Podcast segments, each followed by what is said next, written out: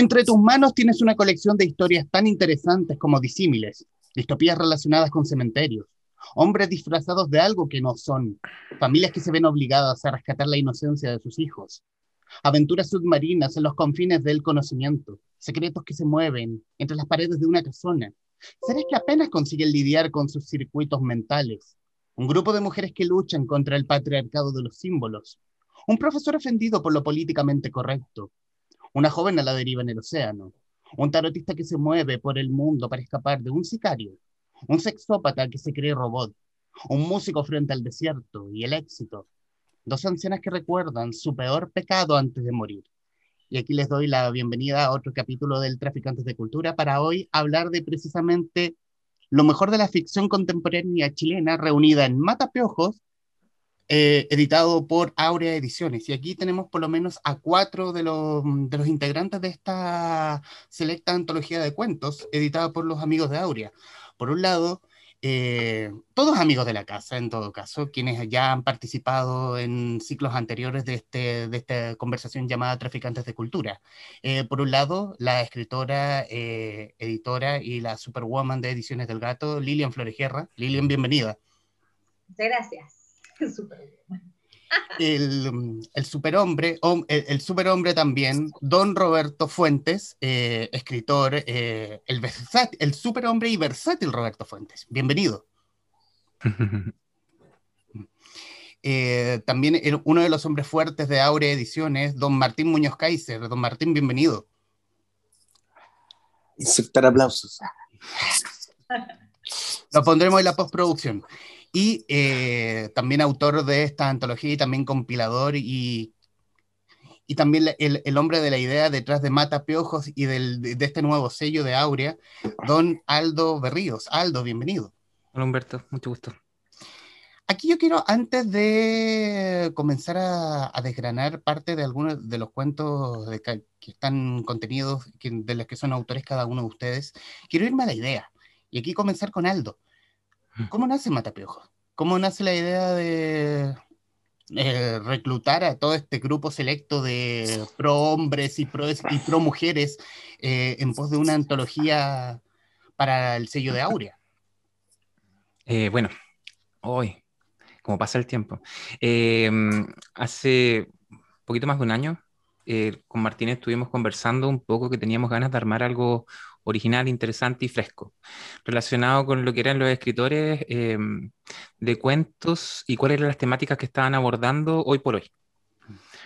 En ese sentido, nosotros hicimos todo un trabajo, estuvimos como, como decías tú, reclutando gente, buscando eh, siempre intentamos, eh, por eso agradecemos mucho también la participación de lo que es Lilian, de lo que es eh, Sara Bertrand y la Caro Brown, porque nosotros siempre intentamos que esto fuera un 50 y 50, que fueran como 50% hombres y 50% mujeres.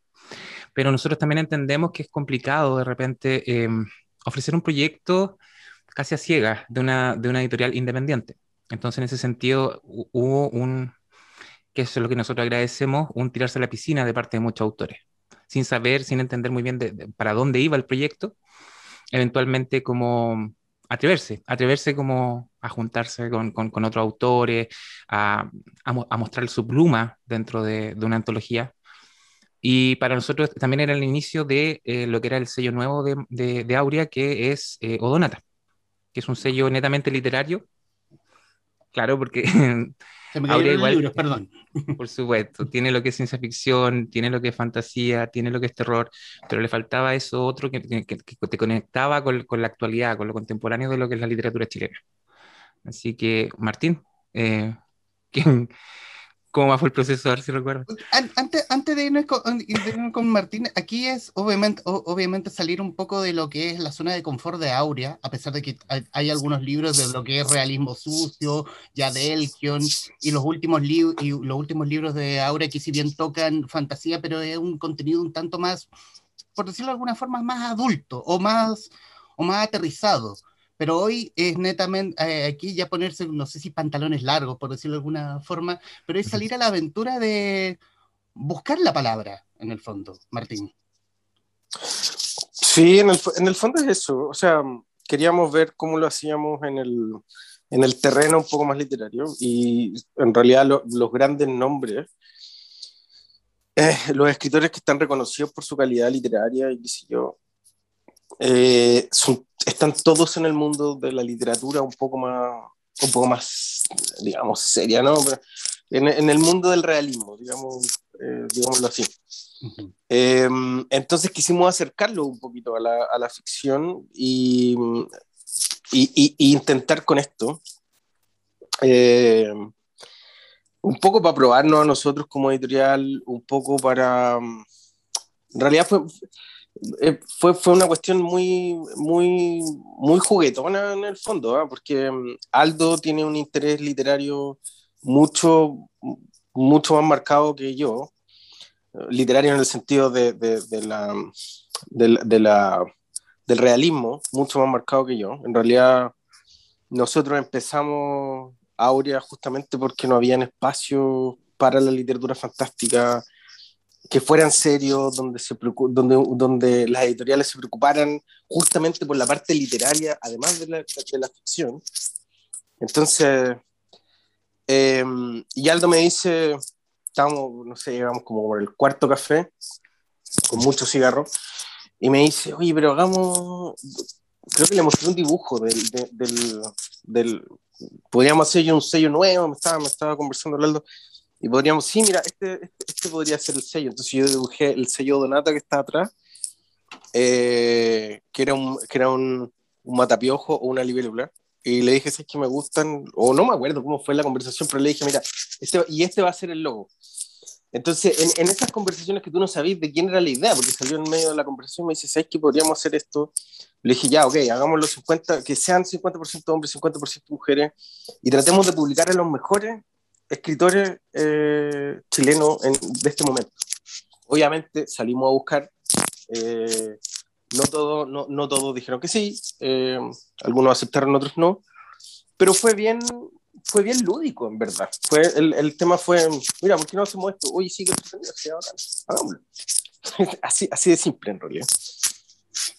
Bueno, hablemos de cómo fue el proceso de, de, la captación de escritores, de pensadores, y quiero comenzar con Roberto, autor de Un cyborg en la cama. Eh, Roberto, ¿cómo fue, ¿cómo fue esa conversación? ¿Cómo fue que te engatusó este par de personas? No. ¿Cómo, cómo fue la conversación para poder unirte a, este, a esta antología? No, fue, fue, bastante fácil porque en el fondo yo también ayudé a, a engatusar. yo también ayudé a, a, como que me subí al tiro al tren del proyecto y empecé a escribirle amigos.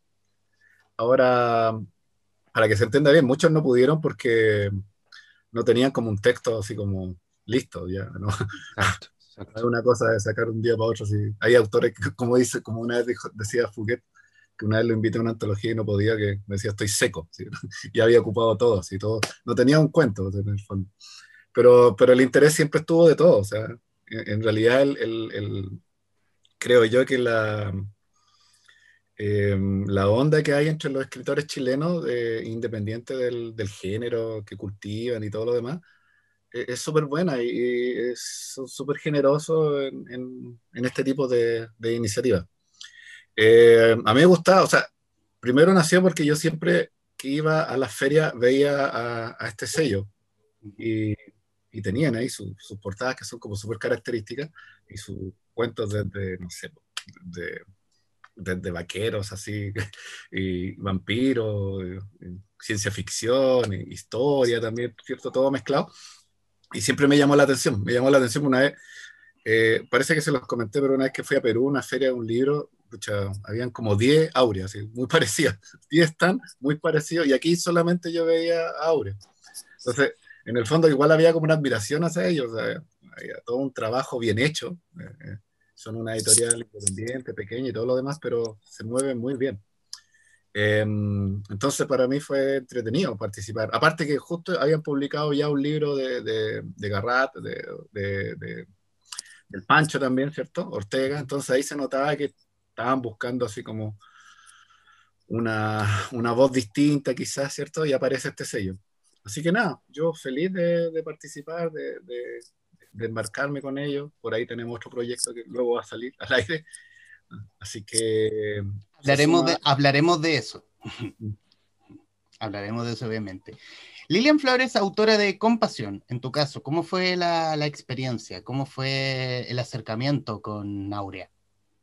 Eh, fue por tipo. Ah, ¿verdad? Se me había olvidado. Pero, pero cuéntale a la gente. Por supuesto. Claro, fue justamente un día que fui a la radio, que grabamos un, un, programa para hablar de, de, de, los cuentos de sueño lejano. Y cuando ya nos íbamos con harto, que me dio mucha risa la cautela con la que me planteaste el tema, que me comentaste que te habían dicho de Aurea que estaban buscando autores, autoras para una, para una antología, Sueño Lejano, exactamente, eh, y que si existiría la posibilidad de que hablara con alguien así como bien cuidadosamente, que a mí me, me dio como bastante risa esa, ese tanto cuidado, yo le dije, ya, no, démosle, démosle, hay que, hay que conversar primero. Y porque en mi caso personal yo solamente he publicado en forma independiente y con ediciones del gato. De ahí como en ediciones del gato, como dijo Humberto, soy la, la, la Only Showwoman. Eh, era como raro esta experiencia de ponerme en manos de otras personas, de trabajar con un equipo distinto. Entonces me llamó la atención, le dije que sí, no, hablemos primero que todo conversar, para saber qué es lo que, qué es lo que buscan, si es que yo les sirvo y qué es lo que ofrecen también. Entonces después me contactó Aldo, cuando Humberto le dijo, juegue nomás. Y eh, aparte de que Aldo es un encanto como persona, es súper afable, súper amable, explica súper bien, porque yo, yo, soy escorpiona, pues entonces, eh, ya, pero ¿cómo es esto? Ya, pero ¿de qué se trata? Pero, ¿y, y cómo sería? Uh, insoportable. Eh, perdón, Aldo, por eso. Pero me agradó que tenían la película súper clara, porque yo conocía también a Aura, pero a diferencia de, Roberto, que lo tenía plenamente identificado y que hasta dio eh, otras editoriales similares en otros lados, yo conocí a Aura, pero por, por el Hugo. Porque él es como el, el superventa y conozco al Hugo porque somos parte de la familia forestal y nos topamos todo el tiempo y veo que siempre está en el ranking. Entonces, por ese lado ubicaba más ahora, y en algunas ferias me acuerdo haber visto, hubo una vez una feria en Providencia, que tenían un stand grande, y estaban súper alineados los escritores que tenían libros en ese momento, y todos ahí conversando con gente que yo me impresioné mucho, de, de ese despliegue, dije, yo no sé si lograría hacer algo así como, como autora, estar ahí todo el rato conversando.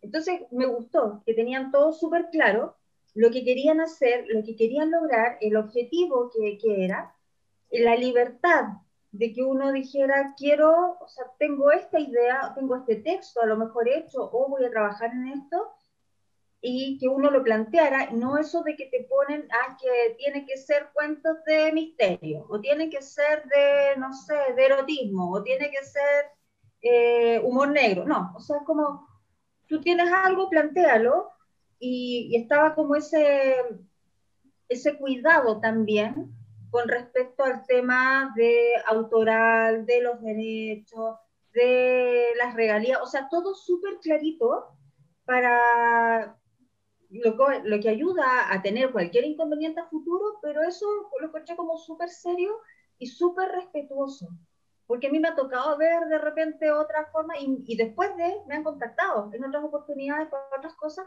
pero son puras cosas medias enredadas, que ya, que si resulta, ahí vamos viendo, o eh, no, sí, pero y te pasamos una cantidad de libros para que tú los vendas, y o sea, aparte de hacer la pega de escribir el cuento, tenés que hacer la pega de vender eh, los mismos libros. Entonces, como, como no, acá así como un trato súper eh, eh, respetuoso y, y que se nota que entendiendo el, lo que es ser autor.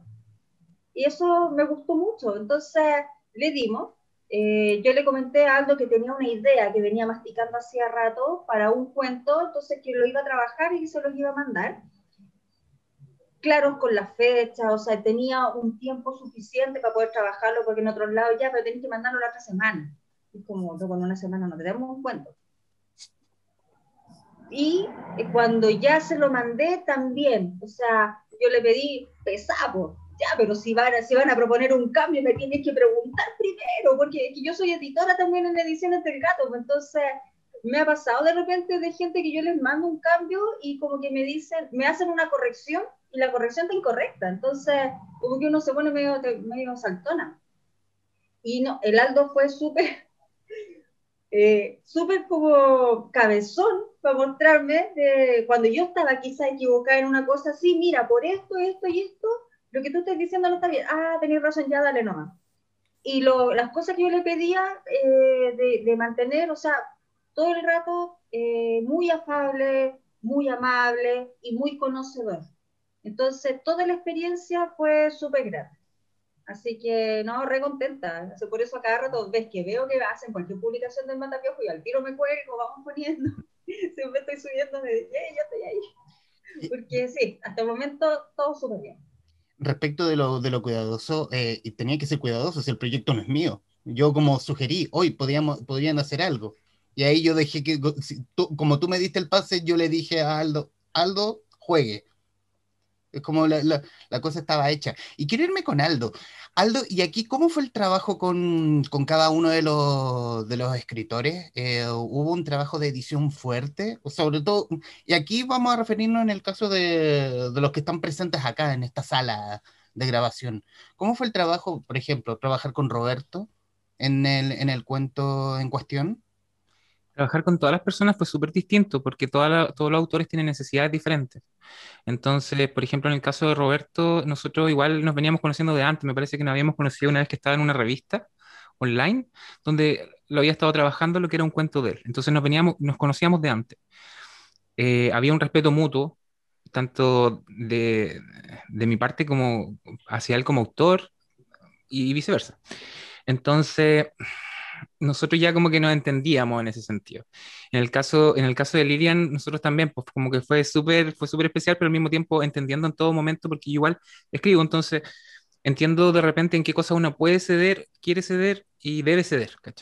Entonces, es muy diferente. Hay otros autores con los cuales como que hubo una conversación un poco más, más profunda respecto como a ciertos temas, nombres, qué cosas se podían cambiar, qué no, hasta dónde se podía como alterar un cuento pero fue siempre muy, muy diferente. Con Martín también. Con Martín también siempre nos estamos conversando. Bueno, en este caso nosotros trabajamos juntos, entonces siempre estamos conversando de los temas que nos interesan, de, de lo que estamos escribiendo. Entonces, es una experiencia muy rica. Honestamente, es una experiencia muy rica el hecho de poder eh, fusionar mundos, fusionar mundos de repente con personas que están... Y esa es la intención también del libro, que es como conocer mundos eh, que parecen distantes, pero que no están tan lejanos como parecen. Roberto, ¿y, y, y, cómo, ¿y cómo nace la idea de un cyborg en la cama? Eh, es, un, un, cuento que tenía guacho ahí, uh -huh. eh, porque no me encajaba en, en, en, otros libros que había hecho. De hecho, en otros libros de cuentos o en otras colaboraciones que, que había tenido. Entonces ahí estaba, ya un par de años. Eh, en algún momento me gusta escribir sobre, bueno, de hecho hay mucha gente que me conoce más por, por, por lo juvenil infantil que tengo yo, aunque yo de antes también había escrito adulto, eh, pero quería como que explorar zonas más oscuras, ¿cierto? Llevaba como años ahí, eh, me había ido bastante bien, no me puedo quejar en todo lo que es el, el infantil y juvenil, eh, pero te, sentía la necesidad de explorar otras zonas más adultas, por llamarla de alguna forma y apareció este cuento en algún, en algún momento. Eh, en el fondo a mí, a mí me gusta hablar de, lo, de, lo, de, lo, de los cyborg y, y, porque en el fondo lo que, lo que se habla es de la condición humana. Siempre me gusta mucho. Bueno, también pasa también un poco como, como con los zombies, con Drácula y, con, y también con, con Frankenstein, no sé. Que, que, en el fondo lo que se está hablando más allá del robot o del, de la tecnología o del miedo, del terror, sino lo que significa ser humano. ¿ya? Que, que, nos separa de la bestia, no sé, por decirlo de alguna forma.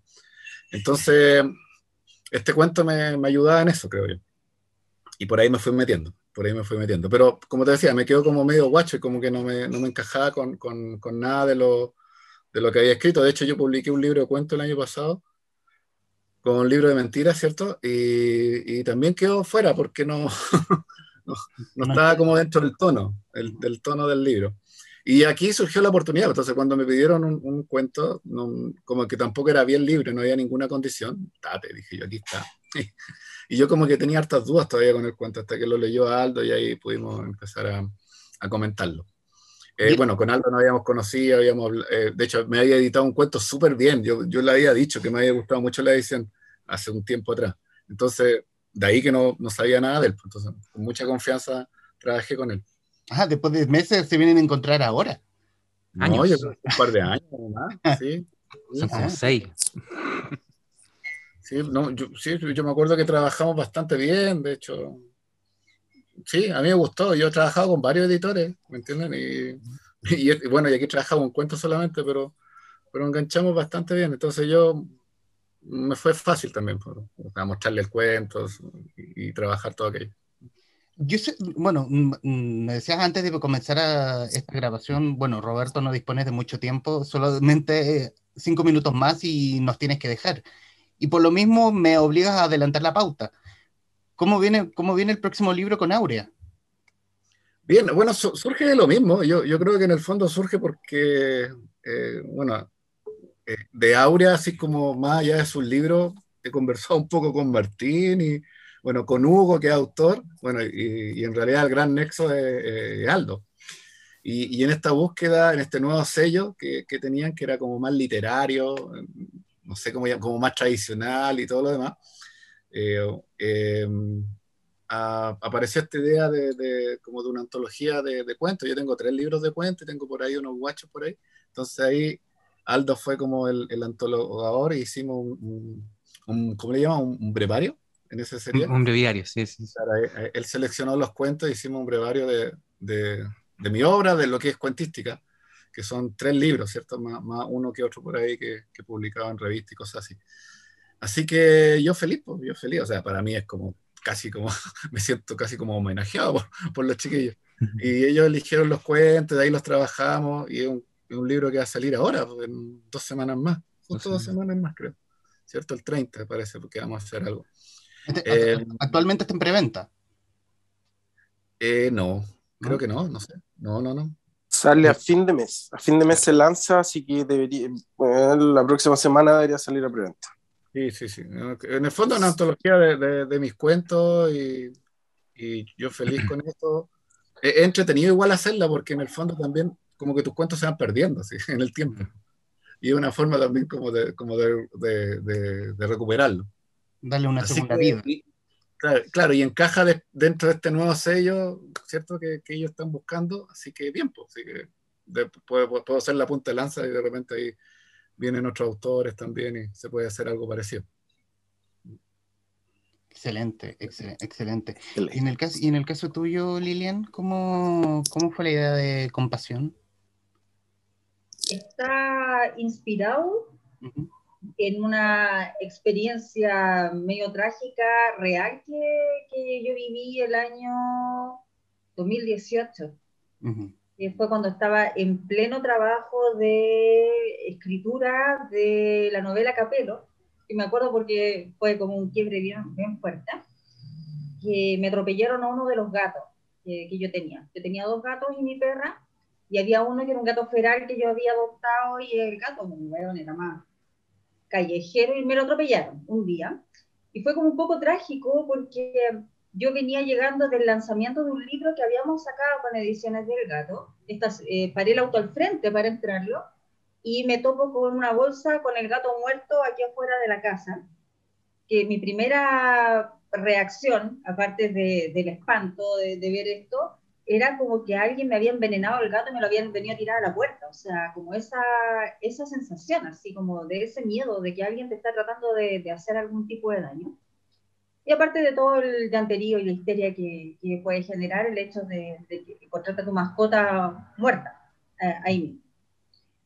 Y bueno, me acuerdo por, del tema de Capelo porque yo había terminado la parte quizás más más compleja del libro y tenía que terminar los últimos capítulos y yo todos los días cuando escribía aquí mismo estaba con la perra al lado, con un gato acá arriba y el otro gato al frente, que eran como los que me daban ese ambiente de, de tranquilidad para poder escribir, porque uno cuando escribe, por lo menos yo cuando escribo estoy totalmente metida en eso todo el día. y me quedé sin uno de los acompañantes. ¿Cómo, cómo retomaba ese hilo? ¿Cómo le daba? O sea, fue como súper difícil. Más o menos como un mes después me enteré de la otra parte de la historia, de qué había pasado realmente con el gato, de que no lo habían envenenado y nadie me lo había venido a tirar acá como un gesto de amenaza, sino que al gato lo habían atropellado. Y un niño, que era sobrino de una amiga mía que vivía, no sé, a la vuelta, él lo recogió, lo llevó a su casa, lo limpió, lo acunó y eh, quería enterrarlo en el patio de su casa para que el gatito no quedara botado en la calle.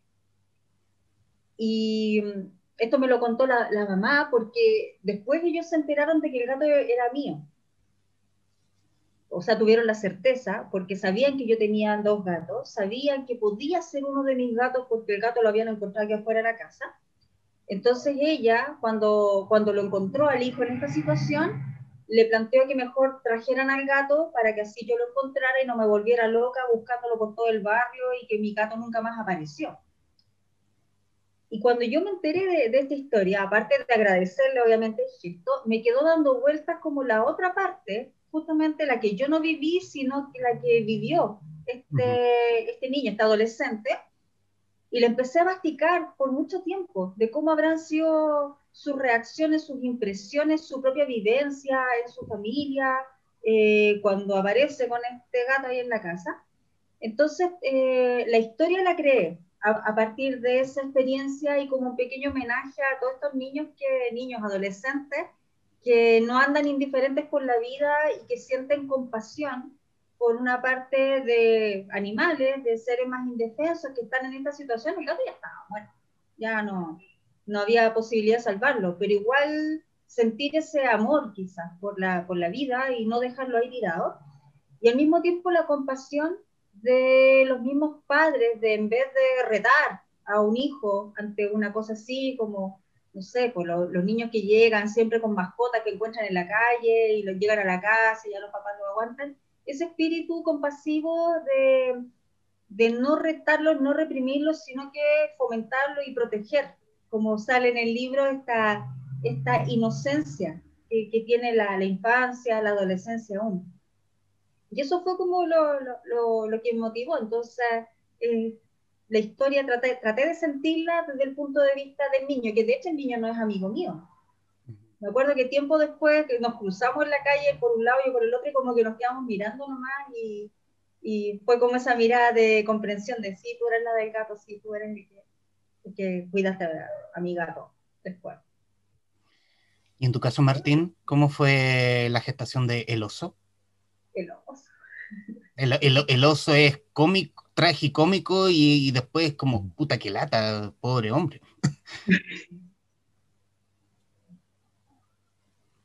Desmuteate, Martín. Ya, eh, cuando, cuando, estaba en el colegio, llegó un tipo disfrazado de Lolichok a promocionar, a promocionar el, el dulce. Y claro, cuando pasó por los séptimos y octavos, todo súper bien. Pero cuando pasó, yo en ese tiempo estaba en segundo, en primero, no, ahora es en primero, en segundo medio. Pero cuando pasó por segundo, eh, por, segundo por los primeros y los segundos medios, eh, pasó por un balcón y el balcón en el fondo era un pasillo gigante y todos nos pusimos, me incluyo porque yo también me puse, eh, a ambos costados del pasillo y cuando el tipo pasó fue eh, una masacre, una masacre. Entonces, ver cómo patean y golpean a un, a un mono que, que se ríe todo el rato, porque no tiene otra opción más que sonreír mientras lo están maltratando, es, no sé, yo me estuve riendo, creo que me acuerdo y me río todavía, pero al mismo tiempo me da una sensación de, de, culpa, ¿no? De, de, de cómo, cómo, cómo, cómo, se sentirá de humillado este tipo, ¿cachai? Unos cabros chicos le están pegando. Bueno, era, era en parte eso. Después, antes de escribirlo, pasé también por, por momentos en que, bueno, cuando salí de la universidad estaba en plena crisis y el tema de la angustia de conseguir trabajo. Yo fui papá a los 17 y traté de hacerme responsable de, de mi hijo cuando estaba muy chico y me urgía, después de haber salido de la universidad, hacerme cargo. Eh, y, y, no encontrar trabajo, porque encima yo estudié diseño gráfico, estudié diseño gráfico en la U, donde se supone que tú tenías un nivel que es superior al técnico, que es superior al tipo que estudia un año, y olvídalo, no, no, había, no había trabajo en ningún lado, y además supongo que tampoco tenía el talento necesario como para, porque en realidad el diseño tiene mucho de eso, ¿no? Tenéis que ser muy, muy talentoso como para, para destacar, de hecho tengo compañeros que están en Holanda, otros que están haciendo cosas bastante, bastante importantes.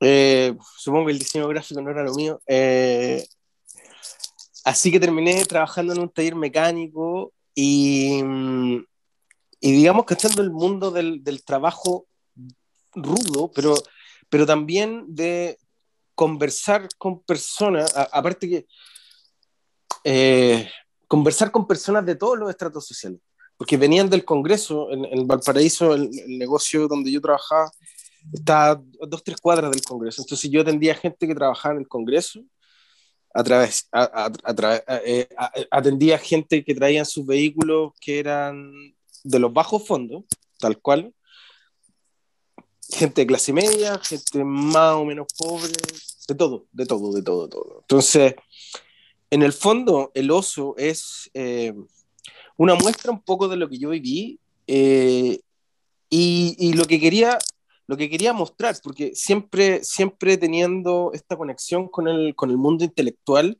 era cuál es la desconexión que tenemos entre el mundo real, el, el mundo del tipo, que lo único que, que lo único que quiere es un trabajo para poder, poder comer pan con mantequilla a la once, en comparación con un tipo que está en internet, en su iPhone, defendiendo a, a los animales y diciendo que los animales son personas. Porque, porque está bien, o sea, si la, las dos cosas están bien, pero pero ¿cuál es la, mi pregunta en realidad? Que yo no, no, tengo una respuesta para eso. Y el cuento en el fondo es plantear la pregunta y que cada uno se la haga. Es justamente... Perdón, perdón, Roberto, yo sé que te tienes que ir y te, agradezco, te, agradezco, la disposición. Oye, sí, me, me tengo que ir ahora. Eh, el cuento de Martín llegó al, al estallido social. si alguien lo leyó. o si no lo si no he leído estallido social, si lo leen ahora no hubiese llevado. Ahí, ahí. Me calza, me calza perfecto el cuento de Martín. Sí, calza perfecto. Así que esas son mis palabras de, de Así que suerte, nos vemos. Chao, Roberto. Gracias, Roberto. Muchas gracias. Ahora sí, Martín. Eh, ya, sí, bueno, el tema, es, el tema es esa angustia, ¿no? Esa angustia por, por, por no saber qué es lo más importante, por, porque tú como, como persona que trata de ser honesta, eh, cuando, cuando te metís con la gente que está más abajo, te van, a, te van a tratar mal y te van a tratar de pollo. Con los que están, con las personas, entre comillas, que están más o menos en tu misma situación, no les importa, en verdad. Te pueden escuchar y todo el tema, pero no les importa. Y las personas que están más arriba hacen de tu situación un show. Y tampoco les importa. Entonces, uno tiene una sensación como trabajador eh, de que en realidad no le importa a nadie y que todos te van a cagar que pueden cagarte. Y esa sensación es como que estamos todos mirándonos todo el rato el ombligo. Y eso es. Eso. Viví varias situaciones desesperantes para mí y, y eso lo quise colocar, bueno, junto con todas estas otras cosas, ¿no? Lo quise colocar en el cuento. Y en tu caso, Aldo, eh, ¿nunca corres con tijeras? ¿Cómo, cómo se gesta ese cuento? Oye, igual es un cuento un poco depre, pero es bonito, me gusta. Eh, es un cuento que habla mucho sobre la infancia, es un cuento que habla mucho sobre la infancia, sobre las dinámicas de poder. Te presenta una familia acomodada, en, me parece que en, Italia, em, en donde es un poco más atemporal en el sentido de que es, eh, pareciera que es un, cuento antiguo, antiguo. Es decir, e, está esa dinámica de poder entre, entre la nana, con la hija, con la esposa, con, con el marido. Se tocan los temas como, como el machismo, porque en realidad la mujer es muy vista como objeto. Se toca el tema también de, de lo femenino, que entra en esa dinámica como el machismo, porque hay una competencia por, por, convertirse en ese objeto y está entre medio de esto, está como la única luz que es para mí, que es el tema de, del recuerdo, de la infancia, de una niña que se, se le obliga a crecer a, a, la fuerza y eventualmente decide como liberarse de eso porque no quiere, no quiere convertirse en, en lo que son eh, todos en ese momento. Y um, me parece que lo había conversado en algún momento. El final del cuento para mí eh, decide o plantea que si muere o no la inocencia después de descubrir todas estas cosas, lo que es el mundo de lo adulto, lo que son las mentiras, las traiciones, todo lo que hay debajo en una familia, lo que no se dice. Uh -huh. Uh -huh. Y tiene, y tiene hay, yo creo que hay una, hay, hay, una condición que junta cada uno de los cuentos que es, el, es obviamente el límite. Es como el límite del ser humano, de, dependiendo de la, no sé, del cuento de línea, no del de, el de mismo Martín, el tuyo, Aldo, el de Roberto, hasta antes que se fuera, que tiene como, eh, es, llegar al límite, el límite del ser humano, es como yo llego hasta aquí y a ver de aquí en adelante cómo avanza todo. Sí, yo, yo personalmente siento que casi todos los cuentos tienen eso, que eh, cada cuento es muy especial en su, en su estilo. Yo a mí me pasa que, por ejemplo, con el, el cuento de Lilian, la otra lo habíamos conversado incluso, eh, toca mucho el, tema de la inocencia, pero también toca eso de la empatía, de la empatía, de lo, de lo, que es sentir por otro, de lo que es tratar de sentir por otro, de cómo reaccionaría respecto a eso. En el caso del Martín también hay una cosa como muy de, de, de crítica social, pero también de crítica humana, de, de, cómo son las personas, de cómo se comportan, de cómo cambian y de cómo los, los terminan transformando en algo que, que no necesariamente son. Eh, y en el caso de Roberto también es jugar al límite dentro de lo que es eh, la sexualidad, la sexualidad libre, el, vivir para, para, mí en exclusiva, la, necesidad de aventura que tiene el personaje principal de, de, del cuento de él. Eh, sí, siento que todos los cuentos juegan como muy al límite, como dices tú, pero también eh, tienen características que lo hacen muy, muy, muy especiales. Como que siento yo que incluso hay personas que, que, que, plantearon ejercicios, ejercicios, de repente no eran como un, un, tema que les acomodaba, pero hicieron ejercicios, me pasó por ejemplo con el cuento de Felipe Reyes, son personas que quisieron como probar con un estilo que a lo mejor no era el propio y, y, y tratar de, de, de, contar una historia, si al final se trata de eso, de contar una historia. Lilian.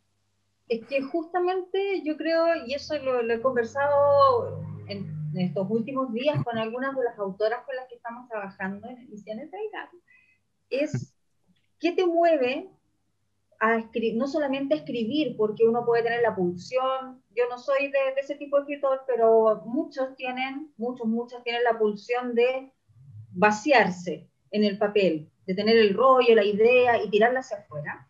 ¿Y qué es lo que te diferencia eso de un cuento? ¿Cuándo eso puede llegar a ser un cuento?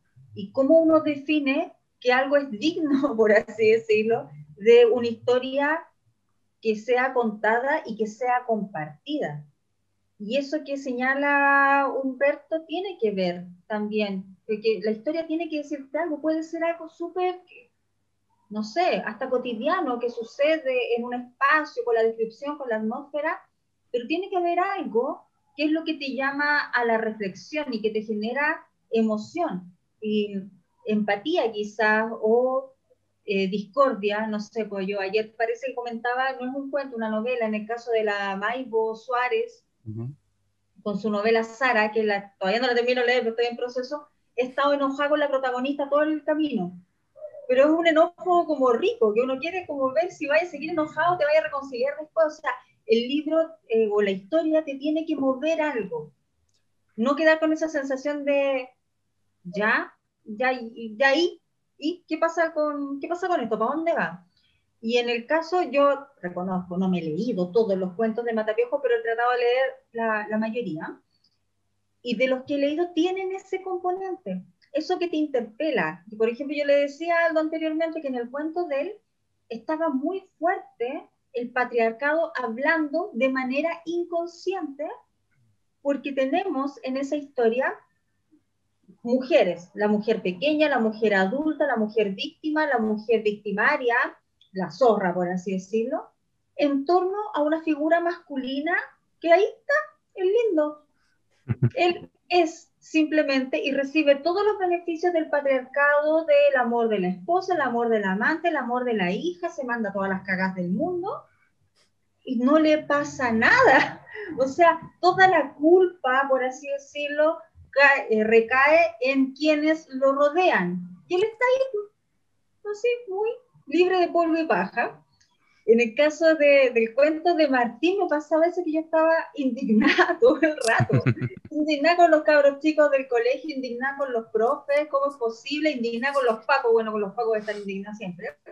Pero toda esta indolencia que, que uno ve, o sea, eh, además, bueno, el cuento de repente me da la sensación de que iba para un lado y, y después te recordaba, no, porque iba para otro. Pero te pone a prueba esa indolencia que todos podemos llegar a sentir en alguna situación. De hecho, me llamó la atención un personaje que aparece, que es el que se compadece del cabre y que lo, como que lo apaña en algún momento, que estoy segura que te inspiraste en un personaje que yo he visto, en Providencia, el señor este de... Él está en Maipú, está en Maipú antes.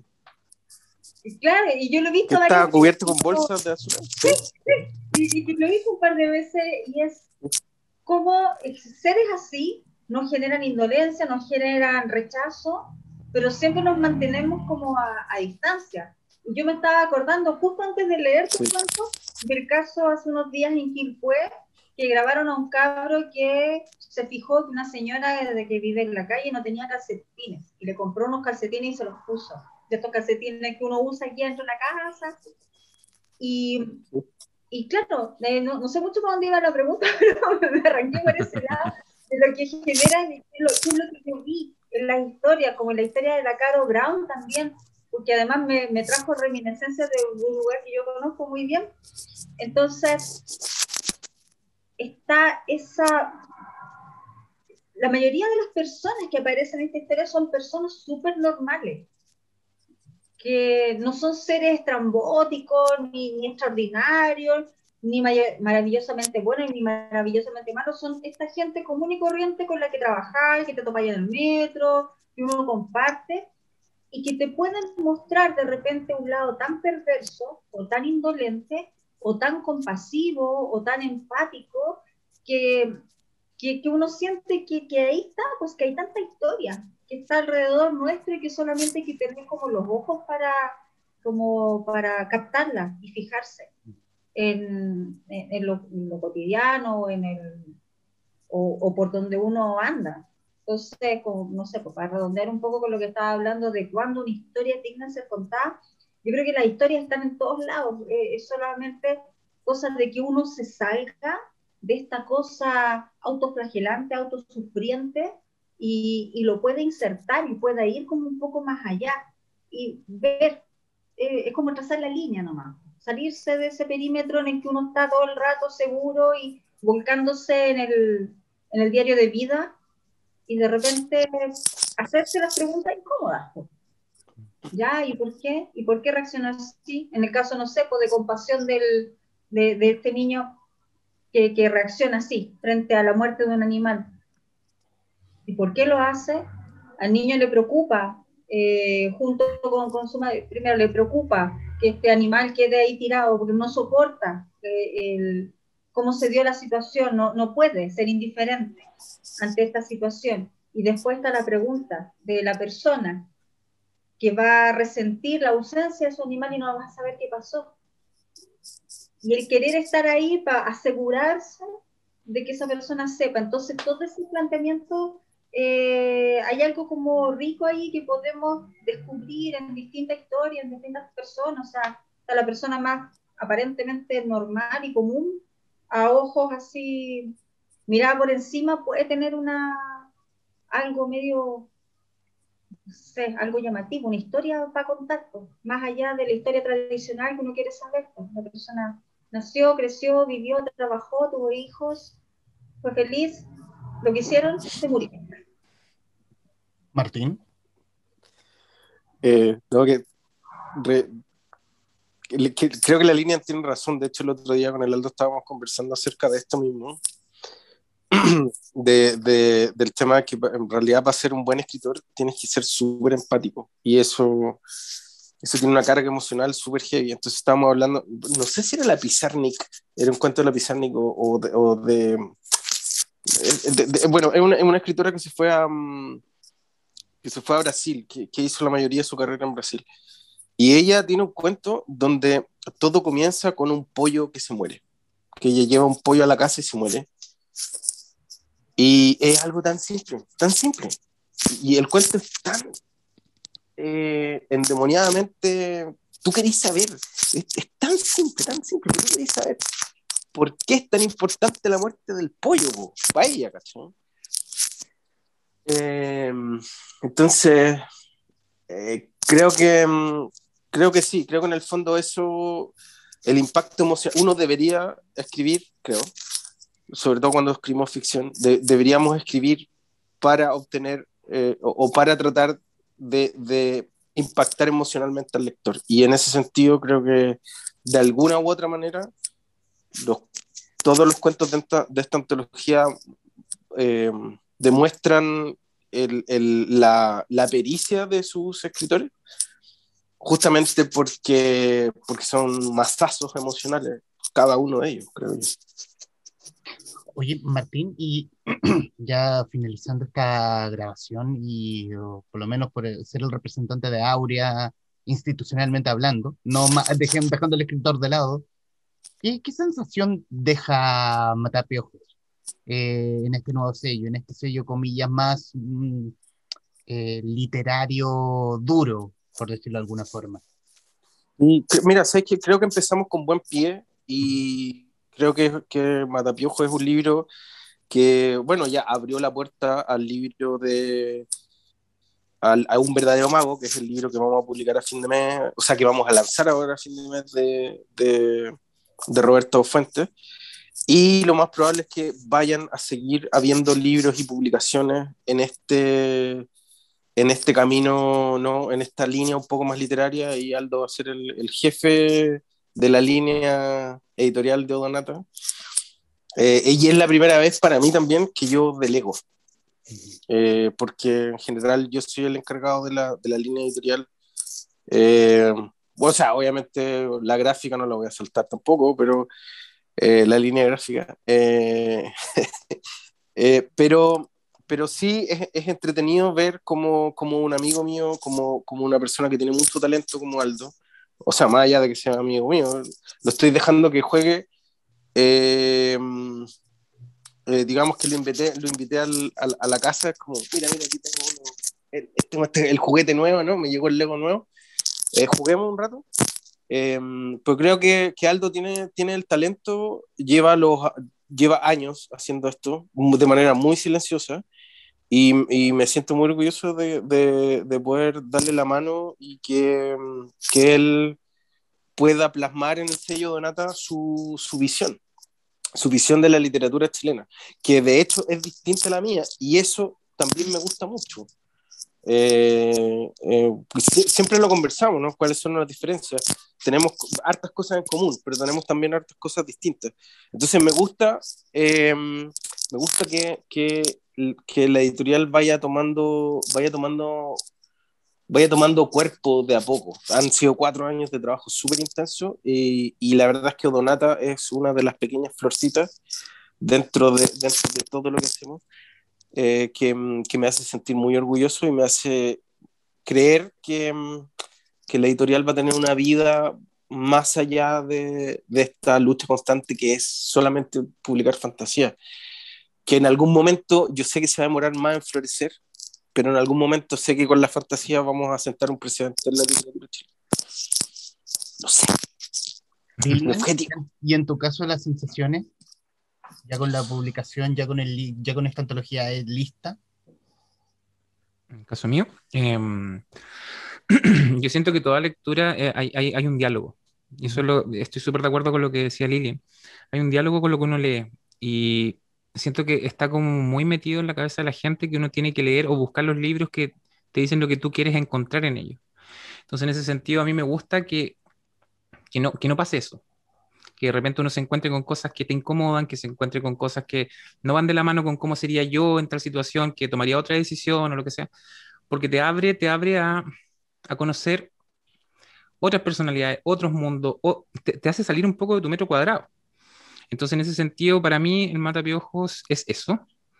Y en general, yo siento que la literatura que se está haciendo acá, tanto de fantasía, tanto de eh, literatura más contemporánea, tanto lo que es poesía y todo eso, todo tiene un potencial tremendo. Lo que pasa es que de repente tiene que ver con, con, mostrarlo, ¿no? No, sé, me, me, pasa algo, algo raro con eso. Estoy súper conforme con el resultado del Matepeojo, estoy súper conforme con lo que viene y también muy contento con lo que, con lo que son las ideas, porque uno, uno no siempre tiene la posibilidad de trabajar como con, con esa con, esa posibilidad, valga la redundancia, de, de, de crear cosas originales, proyectos nuevos. de forma conceptual. Y siempre, siempre, y porque para el próximo año, de hecho, se vienen hartas cosas como súper originales, súper nuevas, cosas que hemos conversado de repente porque nos juntamos un ratito y, como que nace de ahí una idea como muy interesante y, y, y, que te pesquen, en el fondo es que te pesquen. Porque hay muchas ideas que quedan botadas en el camino por el hecho de que o no parezca viable, o que es como muy conceptual, o que es como, ¿me entiendes? Entonces nunca, nunca alcanzan a nacer esas cosas. Entonces siento que en ese sentido me siento muy enriquecido por el trabajo que se está haciendo como acá en Aurea, ¿cachai? Lilian, tu caso con el trabajo hecho en esta antología, ¿cuáles son tus sensaciones? Eh, primero me sentí como súper profesional con este tema, porque aunque ya llevaba seis libros publicados, el, esto de estar al otro lado ahora, de tener un editor con el cual entenderme, de decir, ya, aquí está mi libro, firmar un contrato con otra editorial, eh, además como lo que contaba, de que todo había sido como súper eh, hecho por gente que se nota que conoce la, la visión del autor no alguien que puso una editorial porque, ah, un negocio interesante y que te trata como un insumo, por así decirlo. Eh, entonces está todo como bien hechito, entonces la experiencia para mí ha sido súper eh, rica, eh, súper profesional, distinta, quizás de, de, lo que yo estoy acostumbrada, porque con Ediciones del Gato yo estoy acostumbrada a hacer como, hacerlo todo, desde escribir, entenderme con diseñadores, editar, hacer toda la pega. Entonces acá como que para mí fue súper cómodo, como de solamente dedicarme a crear y después limar uno que otro detalle que siempre es bueno cuando alguien que tiene más conocimiento que uno en muchas cosas te dice, no, aquí esto, ah, ya va a listo, pero con respeto de, de, lo que uno hace, así que no, ha sido genial. Y sabes que quería rescatar algo que dijo Martín, que creo que es súper importante, tanto para el trabajo autoral como para el trabajo editorial, el de hacer todas estas cosas pasándolo bien. Mm. Porque yo no puedo entender cómo a, veces uno ve en redes sociales a autores, autoras que, que, se supone que también se dedican a esto y como que sufren. Ay, como que están escribiendo, ay, lo pasan mal, y como que todo un proceso ay, así terrible, y como que vayan la hora que el libro esté terminado, ya, y como que lo pasan re mal con todo el proceso. Y no puede ser, o sea, si esto es lo que uno ama hacer, ¿cómo lo vaya a pasar mal? Tenés que pasarlo bien en todo, creando la idea, dándole vuelta en tu cabeza, escribiéndola y si la experiencia de la publicación, de la edición es buena también, o sea, todo el proceso es, es un agrado y es un deleite. Y en este caso a mí me pasó por, por todos esos lados, o sea, eh, pensar la historia fue rico, escribirla, el trabajo con Aldo fue súper eh, llano, fue agradable, fue rico, y después el ver cómo la editorial se encarga de ver la parte de promoción, organizar el lanzamiento, y uno está, uno comparte nomás, no tiene toda la carga de pega encima. Eh, es rico, o sea, entonces uno comparte con, con agrado todo lo que sea posible, porque eh, es bueno, entonces yo diría si alguien lo pasa mal haciendo estas cuestiones, mejor páselo mal haciendo otra cosa, ¿no? Porque... páselo mal ganando plata. claro. Quiero ser pobre pero feliz. Claro, porque además todo se va a traducir en lo que encontremos acá. O sea, si uno hace un, si uno escribe de mala gana, pasándolo mal, si el proceso de, edición editorial es penca, es malo, es incómodo, ¿cómo uno espera que la gente que tenga el libro en la mano lo disfrute? Mm. No puede ser, pues si al final a ti te puede gustar o no gustar un cuento. Puedes estar de acuerdo como lo que decía, puedes estar, sentirte identificado o sentirte súper distante quizás de los personajes, pero tuviste una experiencia. te metiste en, en, la historia, dejaste de ser tú por un momento para transformarte y tomar los ojos del protagonista, del que está contando la historia. Entonces uno tiene que traspasar eso al papel. Y para eso toda la experiencia creativa y llegar a esto tiene que ser buena, si no... Aparte nosotros siempre con el Martín conversamos que, bueno, personalmente también una idea que tenemos en común, lo que es editar, lo que es escribir, siempre es un acto de cariño, ¿cierto? Es un acto de cariño, es como muy de, de entrega. Entonces, mucho, mucho, mucho. Entonces, yo, yo personalmente, yo digo, yo, yo acostumbrada que, eh, a, que le entreguen las cosas que delegar es como, uy, no, no puedo. no, yo te digo, yo, Humberto, yo de verdad, y como conectando con la idea de Lilian, yo, yo confieso que sufro en general, pero es una cuestión porque me, me impongo como la presión. ¿Cachai? O sea, yo siento como que tengo que dar mi mejor trabajo, siento que hay una responsabilidad de repente con el autor o lo que sea, entonces ese sufrimiento viene como de la mano con, con no quedar al debe, ¿cachai?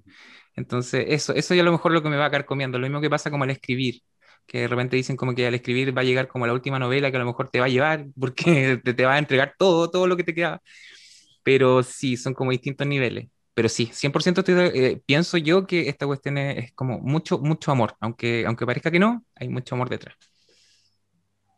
Bueno, no, es que en el amor no todo es color de rosa. Claro, o sea, exactamente, exactamente, Claro, o sea, yo de repente pongo a probar el cariño que tengo por la autora, por el autor, porque estoy, estoy arreglando así, pero y claro, y se me pasa, como esa foto que pusiste el otro sí. día, lo siento veces, pero es como parte de eso, uno quiere que el resultado le quede. El momento. Es el trabajo sucio, pero alguien tiene que hacerlo. Hay que hacerlo. No, y cuando el, cuando el libro queda bien al final, puta que uno que se siente bien. Sí. Se siente aparte los libros, aparte no, los libros no es el libro de uno. Exacto. Pero uno se siente maravillosamente bien cuando, cuando, cuando editaste el libro y quedó impecable. Uh -huh.